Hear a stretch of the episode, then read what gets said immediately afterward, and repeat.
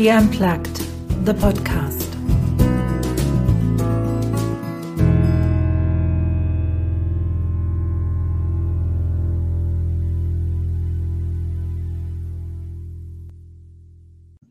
Welcome to another episode of my podcast, She Unplugged. And today I bring to the table, so to speak, one of the one of those names, in my opinion, dealing with leadership and finding a new way of actually leading not just our companies, our organizations, our families, ourselves, but the world. Because she's taken her model of leadership and looked at it in the current situation globally. And I think that's why it's one of the most important topics we can talk about right now. What can we do to get through this change, to get through this crisis, and what can we learn from it? Welcome, Nilima. So nice to be with you, Anya, and happy 2021. Happy 2021. You've written a book, Shakti Leadership, and you start off in the book talking about the hero's journey, Campbell, who described it. Could you, for the listeners and viewers who aren't aware of what that is, give a quick review of the hero's journey? So, Campbell was an anthropologist and he discovered that uh, mythologies across cultures seem to be telling the same story. And it's the story of how, as uh, human beings, we come of age from being the innocent child to really grow up to become the adult. And um, a person of consequence uh, and you know someone who brings meaning and purpose to their world. And he discovered there is a very classic map to this that is common across cultures. And that effectively is the hero's journey saying that we each are the hero of our life story. And uh, we're like the central character and all around us is a cast of characters now the reason i use the hero's journey in the shakti leadership work and bring it to leadership is essentially to be a good leader you have to really bring the heroic out from yourself out of yourself so it takes courage it takes heroism it takes bravery, right, to be able to uh, step into your leadership, even if it is about leading your own self. And um, talking about the time we are in right now, it's that um, the hero's journey doesn't just happen to the individual, it also happens to a culture, it happens to a collective, it happens to a company, it happens to a team, it happens to any entity that is evolving here will go through heroic journey in order to come into its own so i thought we could also discuss this if that's of interest to you i really like that idea because we know it from the literature the i mean any book that is really really well written if we start by harry potter or i know you also talked about lord of the rings and, and all these books they all follow the classic hero's journey and we know that it starts with a crisis and then we go through it to make the hero's journey. But what I really like to believe is that we don't have to start off with a crisis. We don't have to with some bad news, may it be unemployment, divorce, an illness, a death that, that's usually what brings the um, the movement that brings the change but you argue that that's not necessary. We don't have to start with a crisis. Yes. So you know obviously after i read his entire amazing book called the hero with a thousand faces and i also read maureen murdock's book on the heroine's journey on how women journey differently than men. So first of all, you know, it's got many steps, 17 steps on the on the journey. But to simplify it, it's um, there's a crisis which shakes you out of your normalcy, and then you're thrown into this magical, special world, and uh, you go through trauma, uh, and then you have to meet your worst fear, the one thing you don't want to do. And if you're able to really face that lowest point in your life successfully, uh, you come out on the other side um, transformed. There is there is a growth that takes place in you in order to have overcome that terrible, terrible one thing you didn't want to do, right?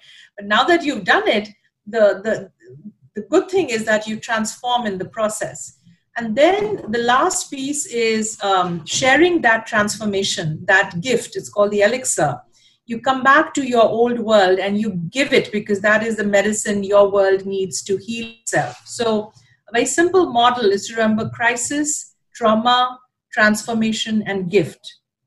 And as I looked at this, I said, wow, is this is this the arc of our human experience on how we you know wake up and grow up and show up and make the difference we are here to make in the world.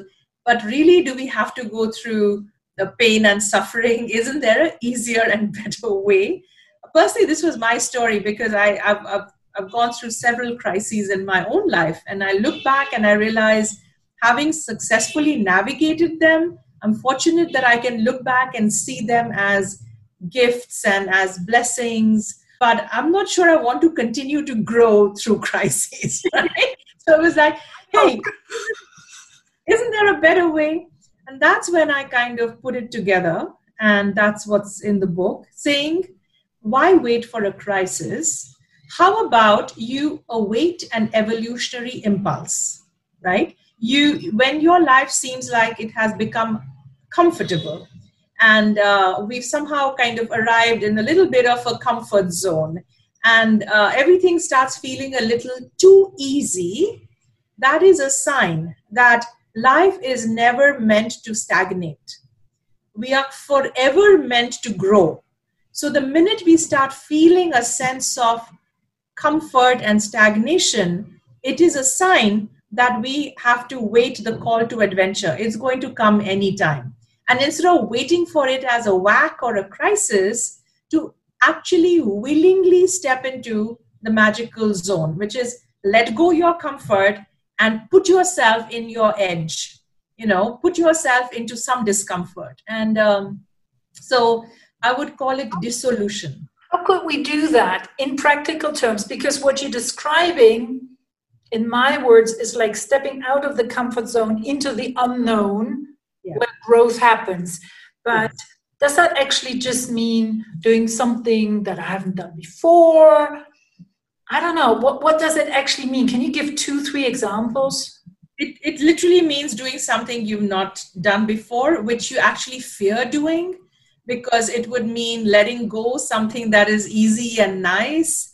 Uh, it, it would involve letting go some status quo. So, um, for example, when our children left home, and we became empty nesters, we were living in this massive 4,200 square foot apartment, yoga hall, meditation garden. And it was fantastic for the nine years when the children were growing up. But once they left home, and my husband and I were just rattling around uh, in this large place that is too big for us, we chose to leave we mm-hmm. chose to downsize. We chose to move from Bangalore, where we were not really doing much of our work, but to move to Mumbai, which is a very difficult city to find a, a place to live. It's really hard work to find the right place. It's very expensive. But um, we chose to let go this beautiful life we had carved out for ourselves.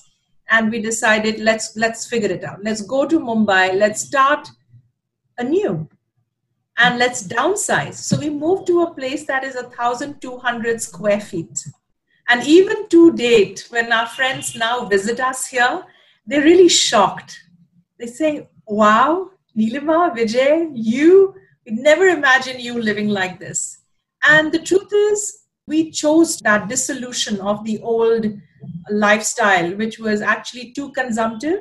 It was, um, you know, we imagine all the electricity, the water, the resources being used in, you know, living in a large place, going to the airport, one and a half hour drive either way.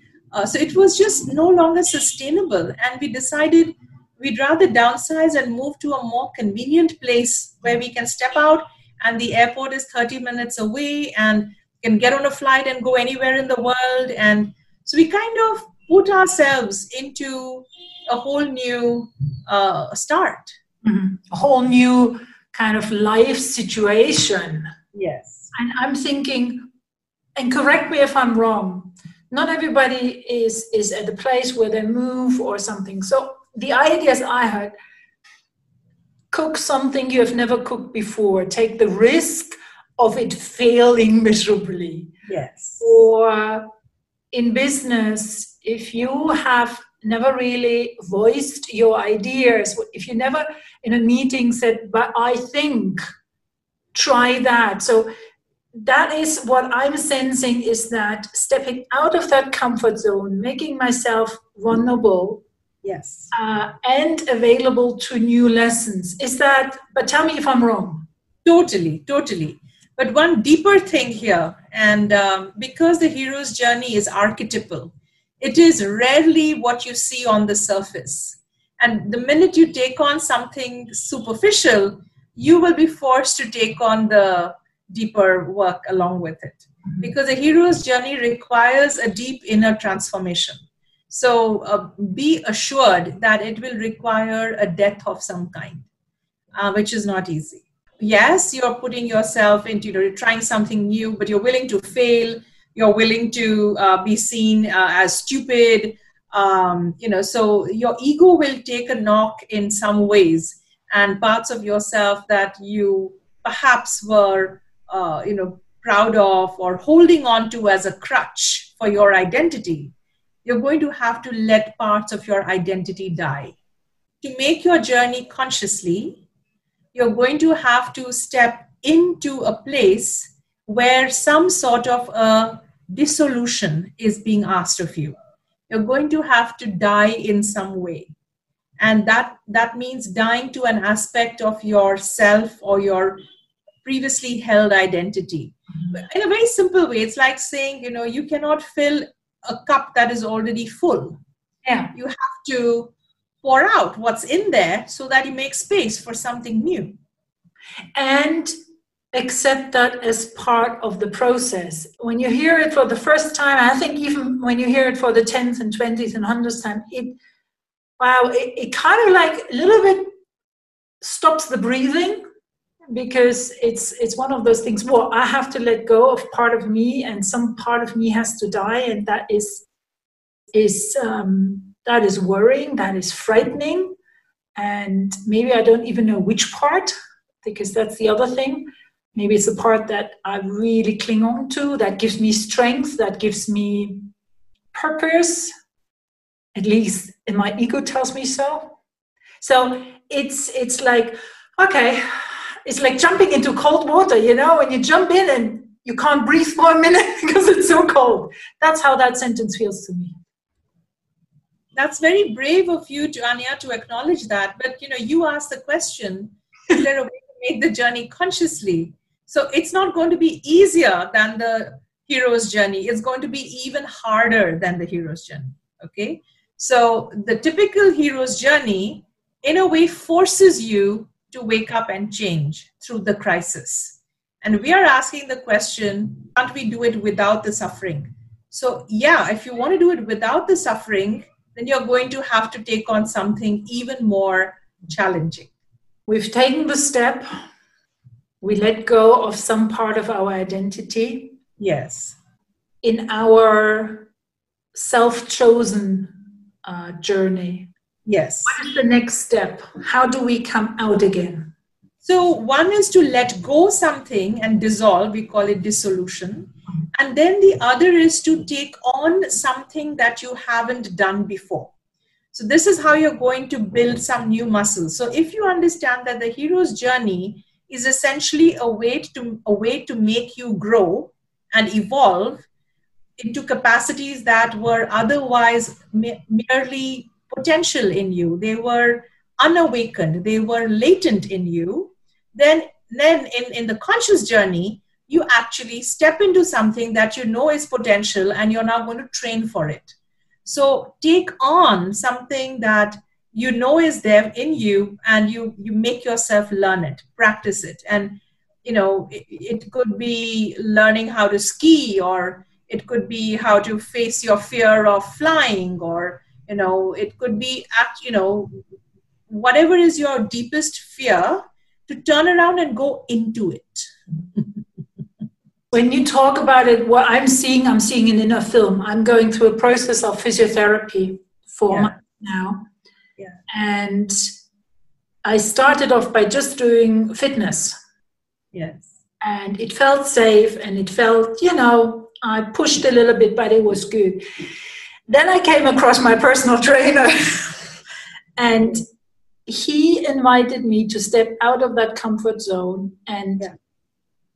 now, and I've just done it this morning, it's the process of learning something on a physical level that makes me very uncomfortable that is frightening that some days it works and some days it doesn't work and having to cope with the the joy when it works well when i can do the exercise well you know when when i feel safe and, and in balance and in control and also experiencing the disappointment and the disillusionment and the the sadness that comes when on other days it doesn't work. And it's just really building that muscle like you say doing it over and over and over until hopefully my body learns it again. Yes Yes. That's a great example. You know, just physical fitness is a great example of a conscious journey that you're choosing. You're not waiting for a heart attack. You're, you're choosing to, you know, get on the treadmill and get a personal trainer and wake up in the morning and put your body through the rigor so that at the end of it, you feel amazing because there is evolution. So you evolve in some way, your body gets better in some way, your fitness levels go up in some way, right? So that would not have happened had you not put yourself through the discomfort of uh, the physical training regime. Very true. Unfortunately, I waited for the crisis. So I'm on the I'm not on the I'm on the hero's journey. I was pushed into the crisis, but I accepted it. But that's how I see it when, when I compare it to the physical exit, because it's really training that muscle. Yes. Um, it's a new, it's a new behavior. It's a new thinking. It's a new yes. way of doing things. And I always compare it to the physical body and to the muscle, and it needs training. And you do it once, nothing will change you need to do it a thousand times, two thousand times, uh, and you need to be able to accept that sometimes you fall back into your old behavior and then you go again two steps forward, one step back. Until a day comes where you are four steps forward, two steps back. The thing is, for me, it's the getting up in the morning and doing it regardless of knowing how how it will be. I don't do it because I know I will feel great afterwards. There are days I don't feel great afterwards. But it's that commitment. I have started the process and now I will continue it. And hopefully, I will get to the day when it's four steps and maybe there will never be one back. I don't know. But that commitment I've, I've made to myself and to that process of trying to come back up what's the next step in that journey now? So there is evolution, right? So having allowed a dissolution and having taken on some unrealized potential, when you actually succeed, you evolve. So there is personal evolution that has been done consciously. So you can even call it conscious evolution, right? You've not waited for a crisis, you have consciously evolved yourself. Now, here is the interesting part. When you are in this evolved place, it can be very fabulous and um, delightful and almost seductive because everything's great and you're feeling, you know, you're on top of the world. But the hero's journey and the conscious journey does not put you through a crisis for just your own evolution. There is a larger purpose to it, which is where it's so perfect and beautiful that you are basically like the imaginal cell of the new human butterfly or your community so you have to come back to your your tribe your world and you have to help something resolve there. So there will be some issue or problem or stuckness in your tribe, your community, uh, the larger context that you used to be a part of. And your growth journey has brought you an elixir, a capacity, a quality, an ability that you now need to bring back as the medicine that your world needs. That is the elixir. So that there is resolution to its crisis and its problems. It's actually, when I listen to you, it's a gift to the world, it's a gift to the community, to the village where I'm living or the town. And it's, if I look at it from the hero's journey, it's my, can I use the word duty? To bring it back so other people can benefit from it. Yes. In fact, your journey isn't complete until that last piece is done, even though it may feel complete for you. And that last step, I think that's another that's another challenge for a lot. Yes. People to bring it now back to the community and to stand tall and say, look, this is what I've gone through, this is what I've learned. Yes. This is my offering to you. Yes. And just like there was a bit of a push from the comfort zone into your discomfort, there's another kind of push needed out of your personal evolution into the collective's resolution you know because again there is a bit of a, inertia there you know and uh, it, it, it's going to take some effort and self-will to feel a sense of a larger purpose and service and commitment mm-hmm. to the greater context you know that I do not journey alone. I belong to a larger system and I am accountable not just to myself, but for the role I play in that larger system. You connected the Shakti leadership, so that concept, also to our current situation. We're still, I mean, the podcast is recorded in January 2021 uh, I'm living in Switzerland. We're having not a complete lockdown, but it's it's pretty much lockdown. I don't know what it's like in uh, in India right now. How how do these two things, the Shakti leadership and what we just talked about, the hero's journey or even the conscious journey, how can we use that knowledge in our current situation globally? Because we're talking a pandemic now. So it feels as if, obviously, um, the collective uh, humanity has to face a crisis with a pandemic. So we have a fabulous framework of the hero's journey, which tells us what to do with the crisis, right? So apparently, a crisis can be a wake up call. So we can choose to frame the situation any way we want. We get to choose how we want to respond to it it has happened it is a terrible thing it is it has taken so many lives it has caused so much pain and suffering no doubt all of that you know loss of livelihoods loss of money loss of so much. And yet we get to choose the meaning we make from it. This is viktor frankl's work right? Man's search for meaning. So i'm not saying covid is a good thing but i'm saying we can make it a good thing. By turning it into a hero's crisis, saying, What if we look at this as a crisis of humanity? What is it that humanity needs to dissolve and die to and release? What is it that we need to cultivate and develop and potentially that is sitting in us? What capacities?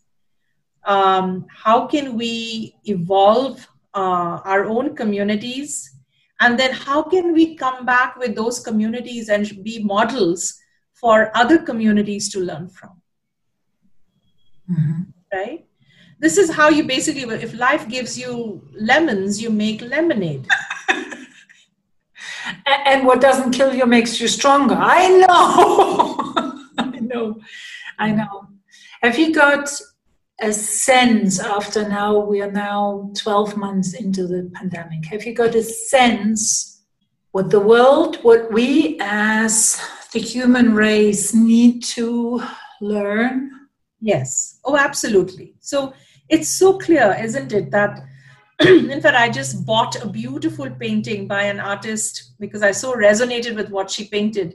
And she paints um, this, this great mother giving a blessing, COVID, upon Mother Earth. And you know, when she explains why she painted it that way, she said, COVID may look bad for humanity and business and all that, but it's been very good for Mother Earth. Right? All the animals are, you know, running around villages of India. I don't know if you've seen any of those beautiful videos, you know. So plant life is regenerating, animal life is regenerating, you know, um, systems, natural systems are regenerating it's excellent because humanity has been sent home locked into their little rooms so that the rest of nature can rehabilitate herself with the power of nature right? So uh, i think what's clear to me is what what covid the good meaning that can be made is we have to dissolve to the sense of i and me and mine and what's good only for me. And uh, we have so it's the end of the me age and it's time to enter uh, what i'm calling the we age okay the me and the we together where i'm not saying we can only be we because we we have to still hold our unique individuality because we each have a unique gift to bring to our collective so we can't say, oh, I'm just going to dissolve my sense of self and merge with the whole. That doesn't work. It doesn't work that way, right? We each are a unique piece of the we puzzle.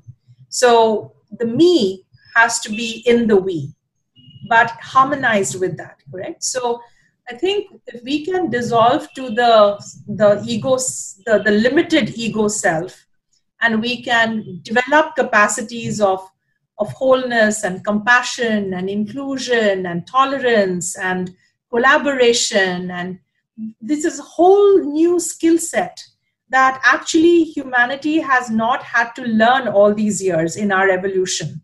Because we were we were getting by with that competitive model.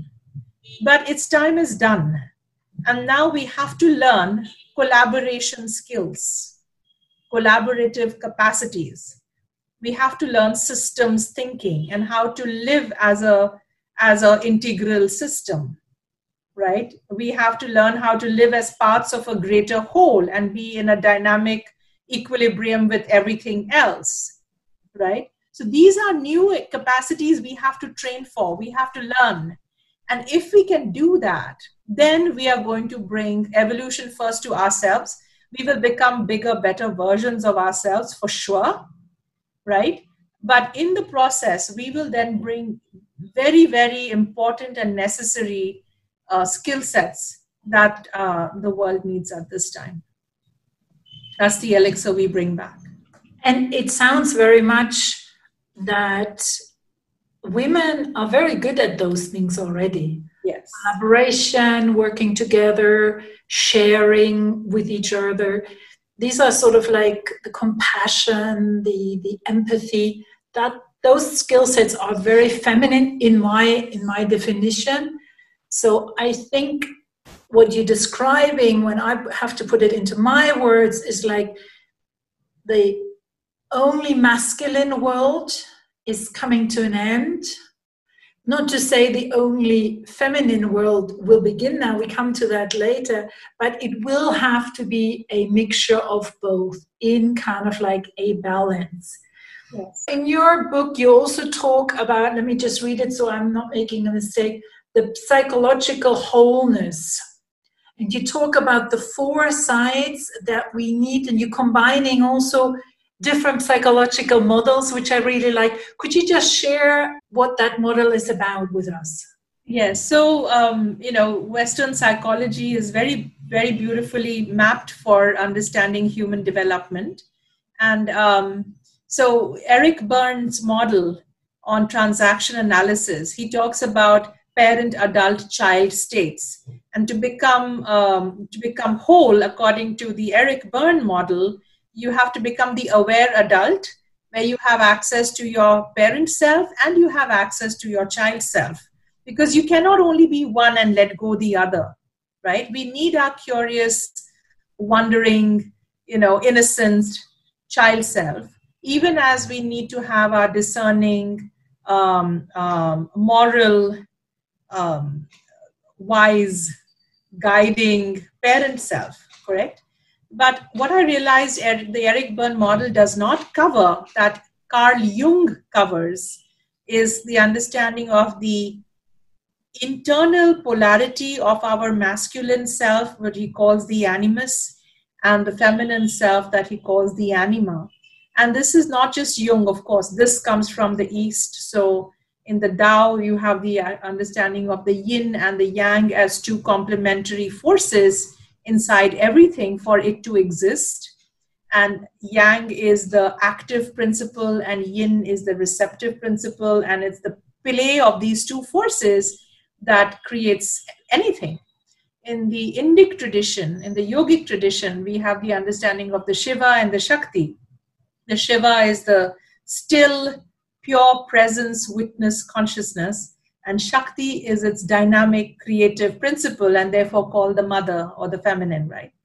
In this model of psychological wholeness, I combine the anima animus of Jung and the parent child of uh, Eric Berne and I put it together to say to become truly psychologically whole, at a minimum, these four aspects of self need to be brought together and need to be equally mastered in order to be expressed in our challenges and situations. So I put it together and say we have to become the wise fool of tough love. So, wise is your parent self, fool is your child self, tough is your inner masculine, the animus, and love is your inner feminine, the anima. And as a leader, if you are psychologically whole, you also have the capacity to express your full power. Because we say, in order to come into your full power, you need to be a whole person.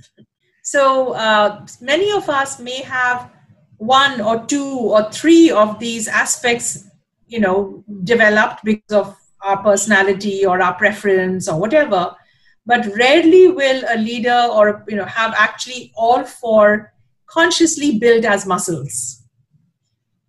You know so for, for example i know i have a preference for my wise and my tough self interestingly. You know I've, I've, learned how to bring on my my love and my compassion self to to the workplace. You know it came out much more easily as a mother and so on. But the fool is actually innately who i am when i'm completely in my element i am this joyful ecstatic dancer innocent child self um, the sufi in me comes alive but I tend to put all that aside when I show up as a leader. So now I have learned in order to take my own medicine, there are there are leadership moments, you know, challenging moments when actually the only way to succeed in that situation is to lighten up and and be foolish and playful and not take myself seriously. Berne talks when he comes to the when it comes describing the child as a three part child. There is obviously the, the free child, then there is the, the, the rebel, the no, I don't want to do this, kid, teenager kind of thing situation. And then there's the child who says yes to everything.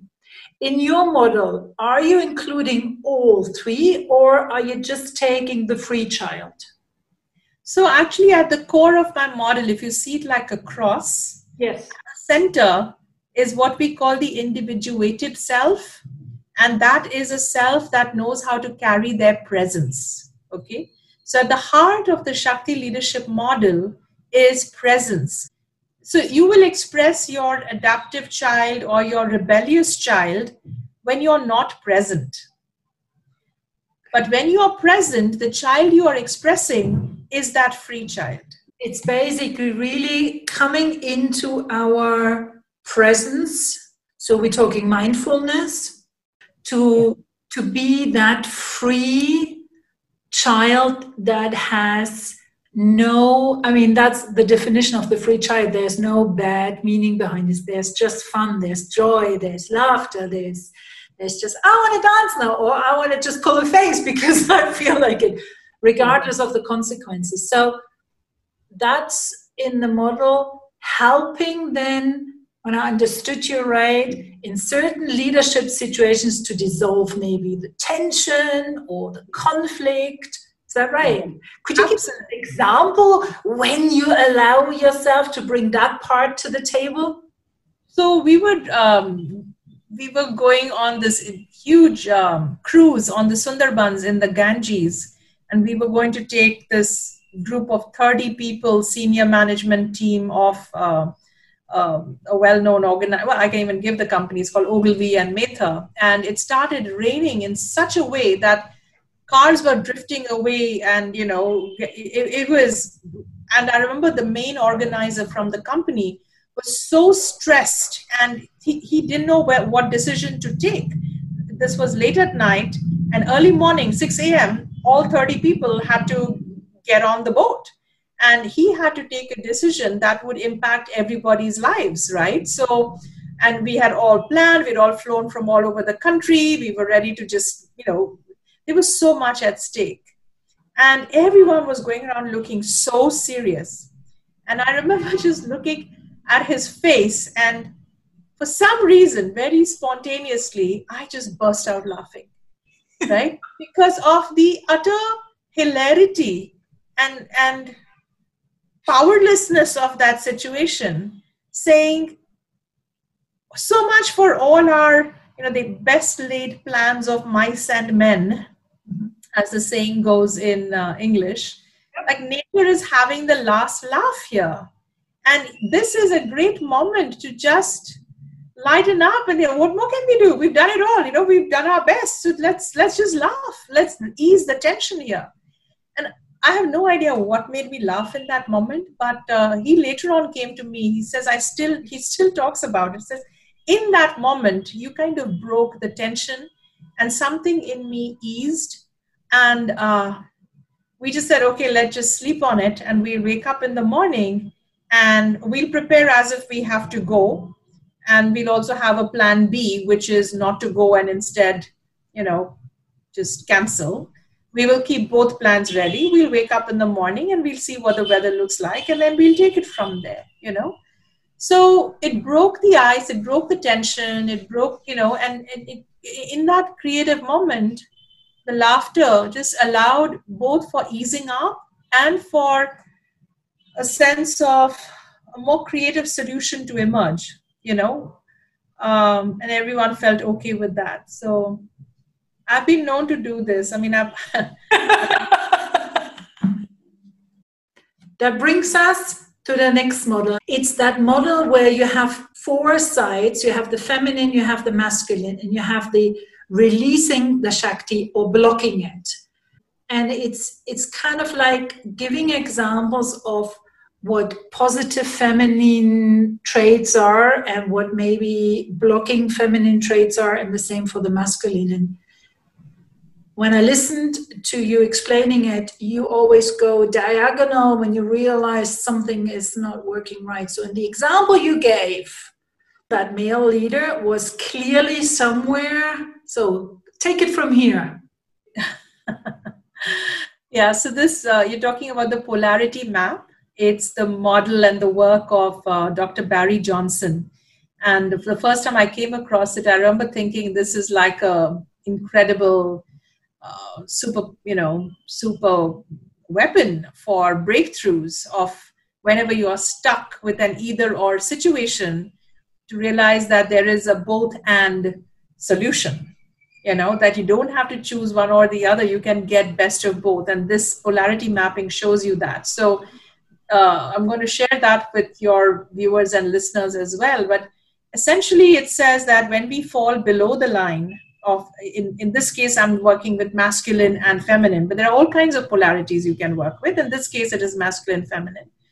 If you fall below the line where you are getting best of both, you end up getting worst of both, right? And so if you become uh, too masculine, like in this case, I think he was he was taking himself too seriously and where he was becoming very rigid and very uh, tight uh, and you know just um, um, stressed right? Uh, holding the whole responsibility on his shoulders but not in a easeful way but you know in a in a stressful way so that would be called having fallen into hypermasculine energy of leadership and the way the polarity mapping works, it says if you have, it's like hot and cold running water. If you have too much cold water, dial up the hot. If you have too much hot water, dial up the cold. Simple. If he was being too uh, masculine in this case, you know, just me laughing made him relax and ease up and in a way become more flexible, which is become more feminine right? And uh, so he perhaps reached for his healthy feminine ability to, to be more relaxed, more collaborative, uh, more, more flexible, more open and creative. And, you know, so that's that, okay, what else can we do? That very adaptive way that women have, you know, which, you know, which is the feminine in women. Um, I think he was able to find that feminine pole in himself. And that brought him above the line uh, to the healthy feminine right? So in the same way had he only stayed on and like that's it enough i can't give you know now it's all going to be like let's just go with the flow. If he had stayed in that mode that too would have eventually dropped him below the line into hyper feminine which is he wouldn't have made a plan b you know and he would have put us all at risk. So the way to stay above the line in his case was to become more relaxed and and to know that he has to go with the flow. So he called on his feminine side but without neglecting his healthy masculine right? Which is about how do i still make sure i have a plan b in place right? And i have done the rational thinking as well.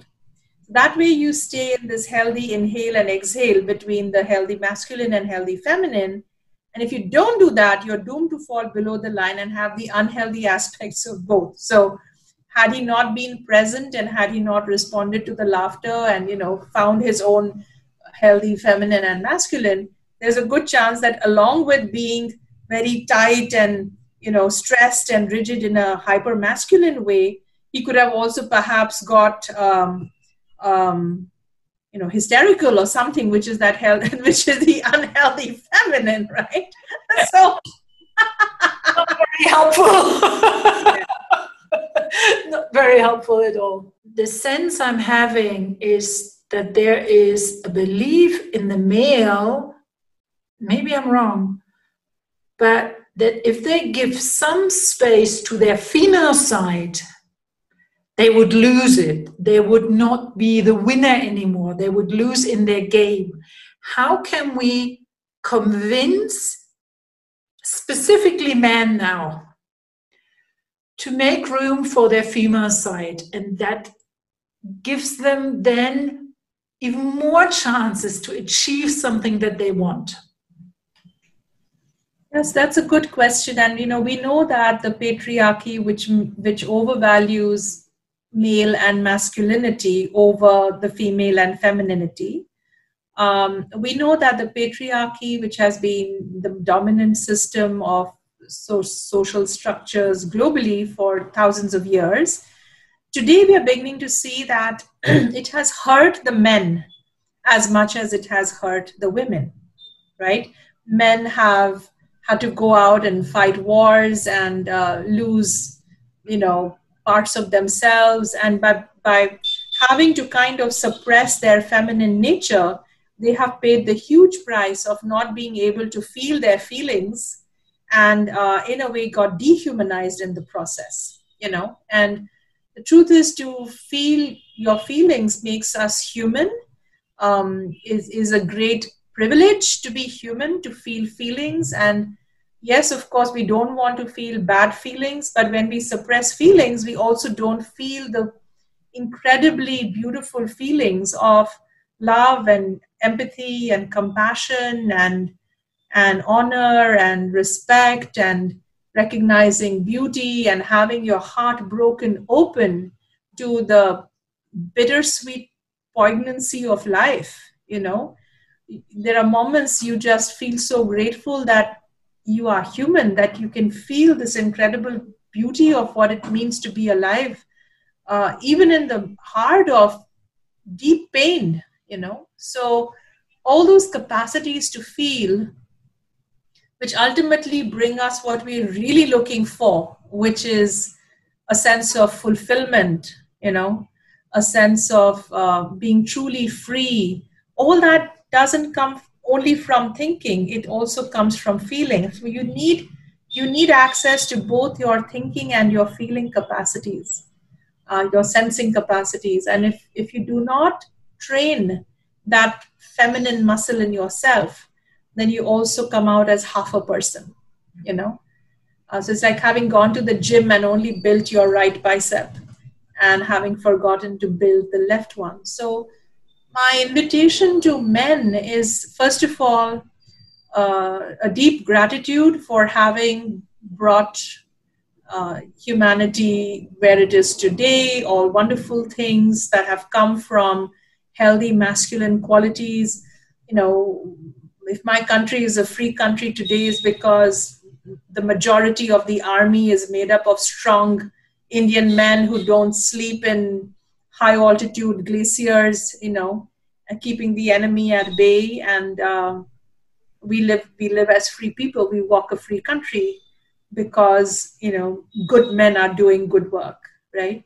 So um, I'm a naval officer's daughter, and I I know this very well. Um, I have deep deep love, respect, compassion for what men and the masculine brings to our world.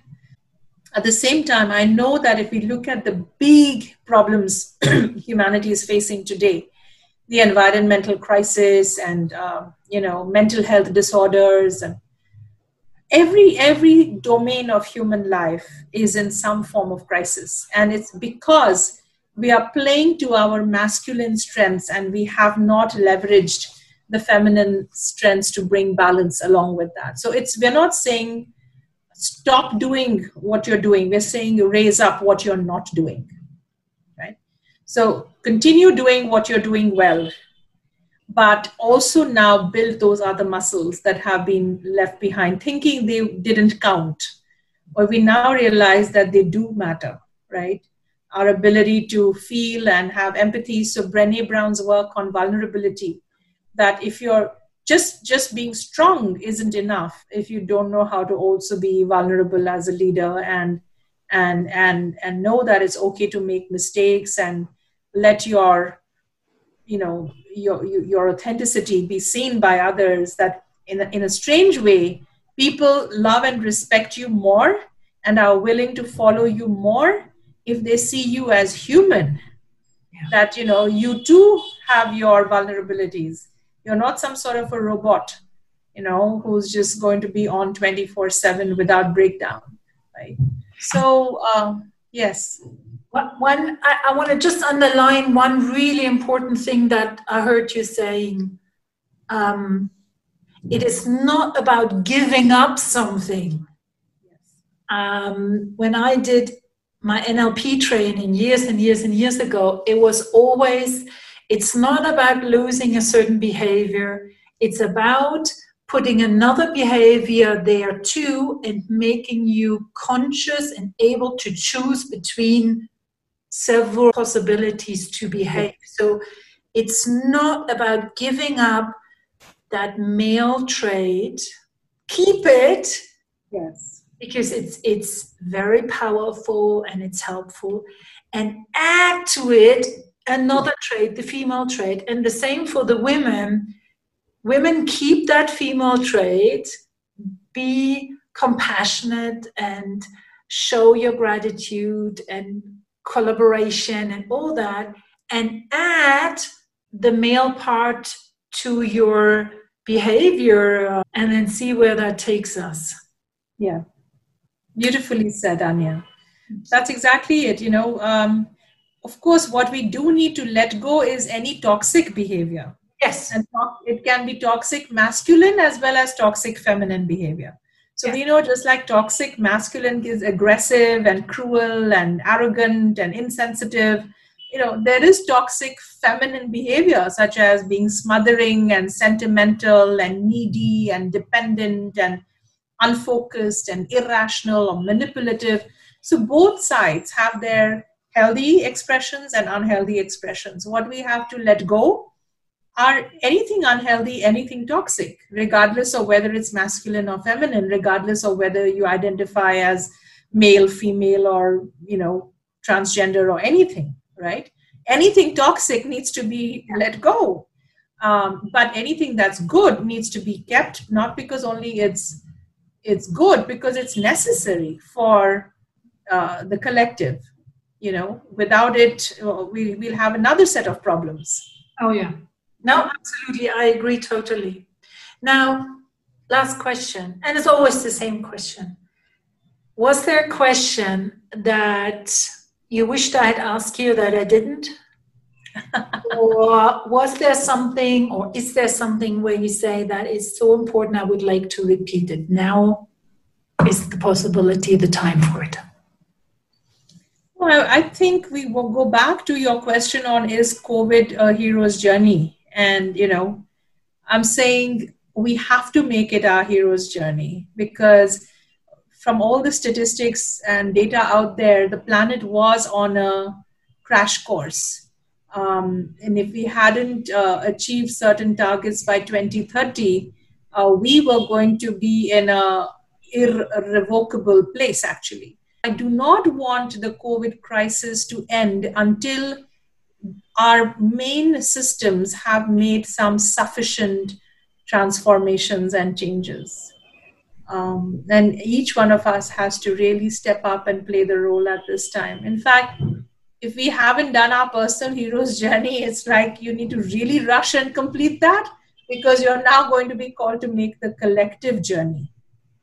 And basically bring whatever you learn in your individual journey to the collective journey because yes will be a piece of the big puzzle. Yes. Um, it will not be the entire tapestry, but it will be one part, and that part is important to make all the other parts work together and to to overcome the challenge. This thing that none of us are going to be okay until all of us are going to be okay. Yes.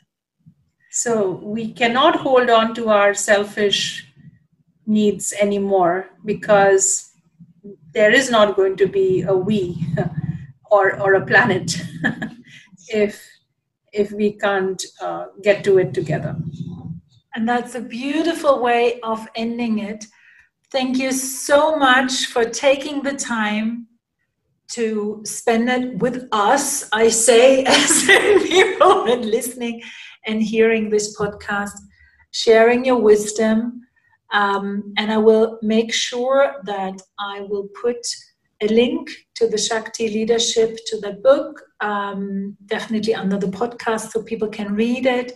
I will link the two videos that you have provided for me in preparation so other people can share that too to spread the word because it's an amazing work you have done. Thank you very much for coming. Thank you, Anya. It was a delight. You heard a production by Anya Förster. Copyright Anya Förster. Music by Audionautix.com.